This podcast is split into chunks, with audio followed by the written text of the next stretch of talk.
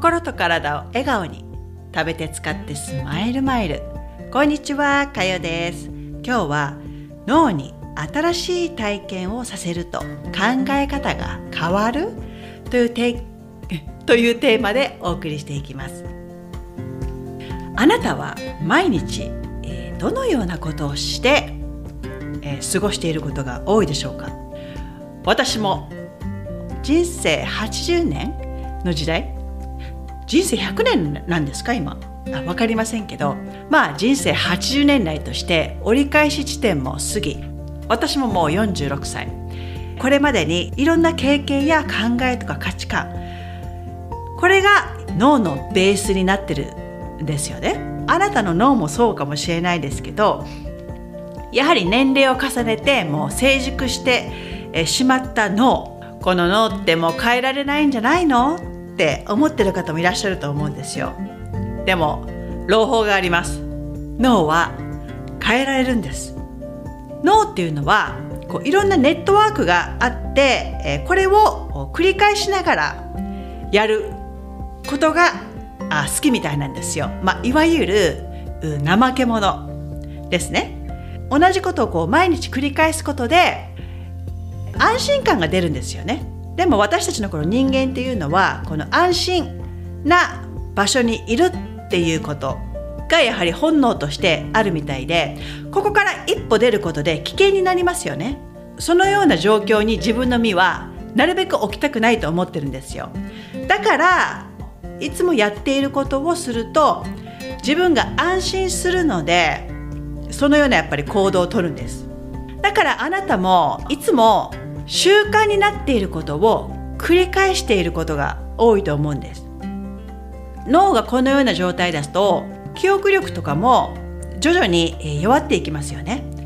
自分が今まで体験したことのないことをさせてあげてこれを繰り返していくことで脳の中に新しい神経回路ができるんです。この新しい神経回路を形成するメリットは何だろう？って思いますよね。これは新しいこの思考とか行動を繰り返していくと脳の中にこの新しい神経回路があ形成されるんです。でもこれは毎日少しずつ繰り返すリピートしていくことが重要なんです。そうしないともうすぐ元のこの怠け者の脳いつものこのルーティンの脳に戻ってしまうんですよ。脳の健康を保つためにも頭の中にその新しい神経回路を作っていくことがすごく大事なんです。そうすることで記憶力や集中力が高められて年齢を重ねてもこう記憶していることですね。覚えていることをすぐに思い出せたり記憶がこう頭の中に鮮明に、えー、残せるっていうことが可能になってくるんですよ。この脳の新しい神経をじゃあ作るにはどうしたらいいの？ってなりますよね。でここで皆さんに、えー、おすすめしたいエクササイズとして日々のですよあなたが日常でやっていることをちょっとずつ変えていくんですよ。例えばいつも歩いている道とか運転している道？今日は違う方を歩いてみようかなとか。または料理をされる方。特にですよ料理って毎回一緒のものを作りませんか？これも同じことを繰り返すのが好きな脳の習性の一つなんです。あまり考えなくていいものもう自分がババババッと作れるものをやはり作ってしまうんですね。このルーティンを打ち破るためにも新しいものこの一品だけ違うものを作ってみたり。もう今ほら携帯で見るといろんなレシピが載ってますよね。ドレッシングとかそのソースだけ新しいもの今日はちょっと作ってみようかなとかそういったものでもいいんですよ。でお料理はもうあんまり得意じゃないっていう方は自分の舌に舌ですねベロ。ベロに新しい味覚を体験させてあげる。お料理しなかったら自分が外に、えー、外食に行くとして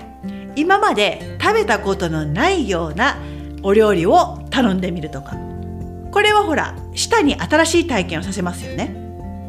そうすると脳にもこの今まで体験したことのない味ですからいい刺激になるわけですよ。または聴覚だと聴覚もですよ、えー、私ね音楽好きなんですよ。でもやっぱり自分が聴く音楽って決まってないですか？一緒の曲を何回も聴いたりするの好きなんです。でもこれだとやっぱりいつもの脳になっちゃうので新しい体験をさせてあげるためには違う曲調のものを聞いてみたりとかラジオのステーションいろいろありますよね。違うラジオステーションを聞いたり。あとはあなたの友達とか、まあ、音楽が好きな人におすすめなんかないって聞いてみたりして普段のあなたなら聞かないだろうなっていうのを自分の耳で聞いてみることで聴覚から新しい体験をさせてあげることにもなります。日常の中にある小さな体験っていうのは探せばいくらでもあるんです。ただ気づいていないだけなんですよ。もしその家の中でパパッとできることだったらいつも置いている、まあ、文房具だったり調味料。こういったのって定位置に多分あると思うんですね。それか置く場所が決まってたりとか。